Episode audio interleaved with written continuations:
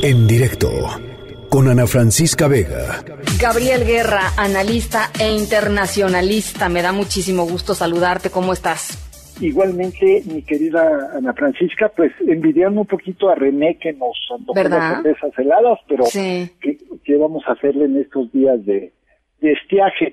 Em, siguiendo con mucha atención, y te confieso que con un poco de confusión, a ver. Francisca, todo lo que ha venido sucediendo eh, a raíz de que comenzaron las pláticas para tratar de parar la caída de los precios del petróleo.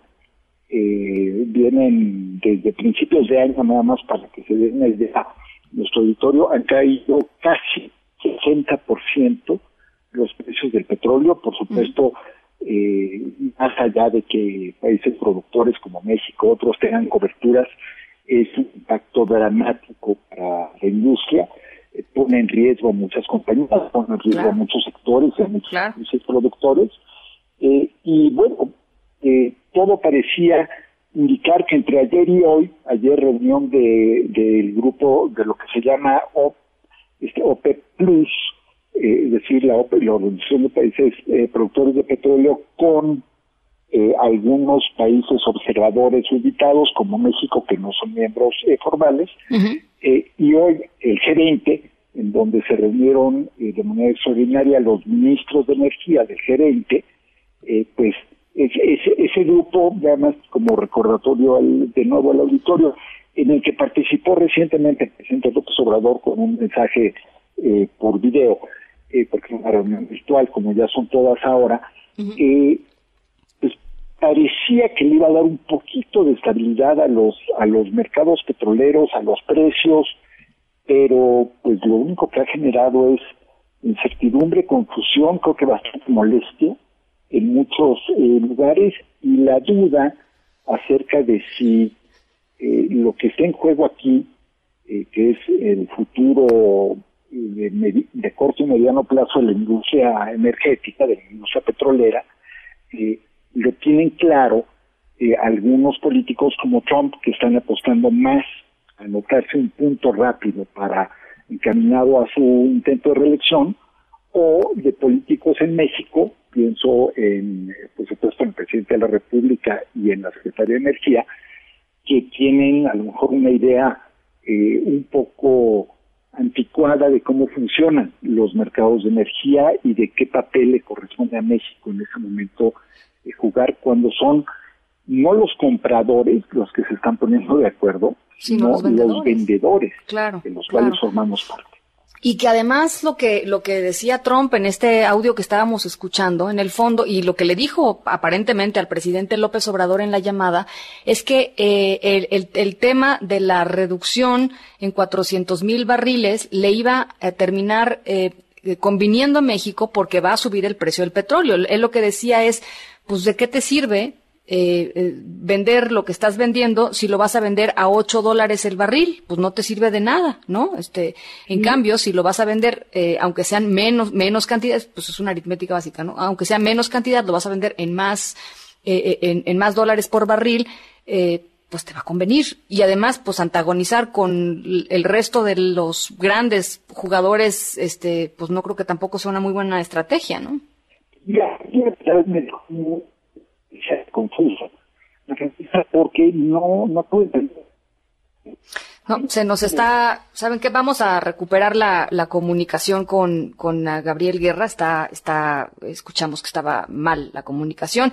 Eh, pero fíjense que eh, la secretaria de Energía, Rocío Nale, dijo que no está condicionada eh, la venta de, em, de petróleo a, Estados Unidos, o sea, esta reducción que aceptó eh, tener Estados Unidos por nosotros, dice Rocío Nale, que no está condicionada, porque una de las pues de las interpretaciones es, bueno, el presidente Trump asumió estos 250 mil barriles que en realidad le correspondían a México, ¿a cambio de qué?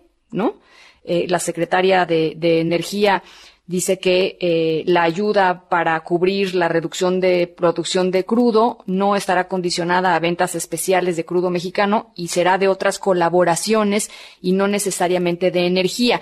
Dice, eh, esto se llama política, hay colaboración entre todos los países. Ayer, por ejemplo, Marcelo Ebrard hacía un ejemplo de que en febrero proporcionó a China un equipo médico y hoy China está correspondiendo porque México lo necesita. Es en ese sentido.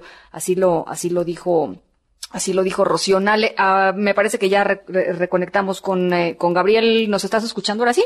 Sí, los escucho perfecto. Eh, Ana Francisca, eh, se, se, fue un segundo la señal, pero eh, hablábamos un poco de esta, de esta aparentemente contradictoria postura mexicana, en que, eh, pues a ver, eh, empezaba yo a decir, hay dos leyes inmutables nada más en la vida, que son la ley de la gravedad y la ley de la oferta y la demanda. La de la gravedad es la que trae a los precios del petróleo en caída libre y la de oferta y demanda es la que dicta que pues, si no reduces ante un exceso de oferta eh, y una demanda eh, muy castigada por la crisis eh, del coronavirus, entre otras cosas, y por el pleito, el pleito generado entre Rusia y Arabia Saudita desde principios de marzo, tienes, mira, doy un par de citas nada más para que, para que nos ubiquemos. A principios de año, en enero, eh, la producción mundial era alrededor de 100 millones de barriles y el consumo eh, estaba más o menos estable cerca de ahí. Hay un poco más de producción que de demanda, pero estaba más o menos estable por ahí. Cuando arranca el pleito entre Rusia y Arabia Saudita, sube pues que, te gusta un 5, 8% la producción, entre ambos una, capacidad verdaderamente brutal de, producir y de explotar campos con mucha rapidez. Caen los precios, los precios están hoy, decíamos, casi 60% abajo. ¿Por qué?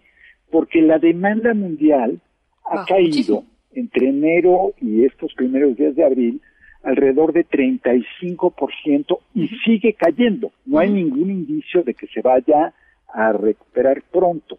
Entonces, con los precios tan castigados, discutir si vas a recortar un poquito más o un poquito menos, cuando el gran reto ahorita es ver si lo logras vender. Y además, cuando el costo de producción de México es de los más altos de los países, de los grandes productores de petróleo del sí, mundo. O sea, no es eficiente, no es eficiente. Es, eh, eh, Pemex históricamente esto no, para que no empiecen luego a decir que si esto es un tema de la 4T no. No, no, no, no, no. Pemex es muy ineficiente desde hace mucho tiempo, sí. Desde hace, desde hace muchísimos años México tiene costos altísimos de producción y hay muchos factores, no, no, no vale la pena ahorita detenernos en eso. Bueno, ¿qué haces cuando están, eh, cuando estás en esa circunstancia? Te puedes sumar a un consenso de productores, porque insisto, esto no fue un caso, porque he, leído muchos argumentos que apelan a la soberanía y que dicen que esta vez México no se hincó ante los poderosos. Creo que lo están leyendo al revés, con todo respeto. Si fuera una reunión de compradores que buscan presionar al vendedor para obligarlo a vender más barato, de acuerdo. Es una reunión de productores claro. en la que todos están buscando lo mismo, que es salvar los precios. Entonces, México no jala, pero no solamente no jala, sino que además retrasa durante horas la reunión, porque si tú dijeras, bueno, negociamos duro, pero al final nos salimos con la nuestra, no, no logra detener el acuerdo, retrasa cinco o siete horas la reunión y hay de nuevo, eh, en, otra variante que me cuesta trabajo entender, me dicen, ay, pues qué bueno que les mostró a los machos de la OPEP, eh, bueno, eh, ese fue por ahí un tuit ahí medio perdido de una reportera que mm, no, supongo no conocía demasiado no el tema el tema energético y nada más vio a una mujer, ¿no? Este, pero que han replicado muchos. Eh, sí, pero no. Pues, porque la discusión también ya está en niveles eh, absurdos. y al, pero al final del día, ¿dónde terminamos? Esta es la parte que me preocupa.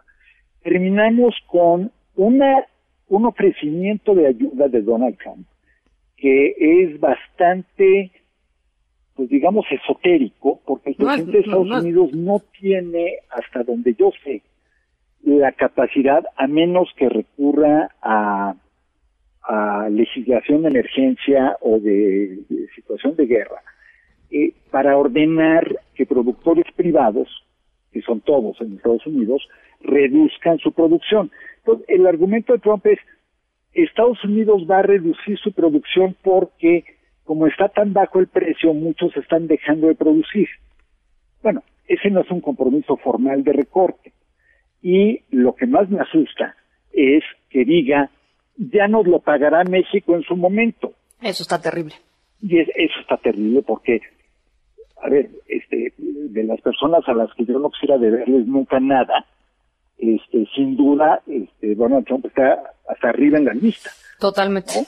Ni un boleto de metro. Entonces, en fin, un desenlace confuso, no hay todavía noticias definitivas. Eh, el acuerdo de ayer, ese al parecer sí se sostiene, un recorte del 10%, es insuficiente.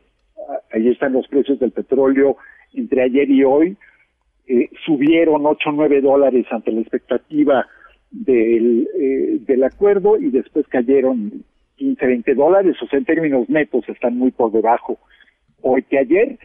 Eh, la promesa del presidente de Estados Unidos, pues no es que se dude de la palabra del presidente, simplemente se duda de su eh, de su poder real, institucional, de su capacidad para hacer que esto suceda, porque Estados Unidos no tiene producción estatal, no puede dictarla, eh, y México quedando un poco como, pues no voy a decir esquirol porque ni siquiera aplica, como el que rompió el acuerdo.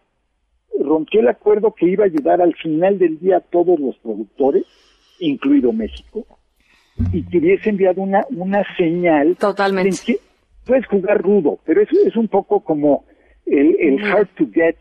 Este, hay un punto en el que te dejan de corretear, porque dicen ya para qué. Entonces siento que un poco eso nos pasó, eh, mi querida Ana Francisca, y pues bueno, un desenlace nada feliz en un momento además en que México va a depender cada vez más de sus ingresos petroleros. Así que ah, creo que muy malas noticias para, eh, dicen algunos que hoy es viernes, entonces para terminar la semana.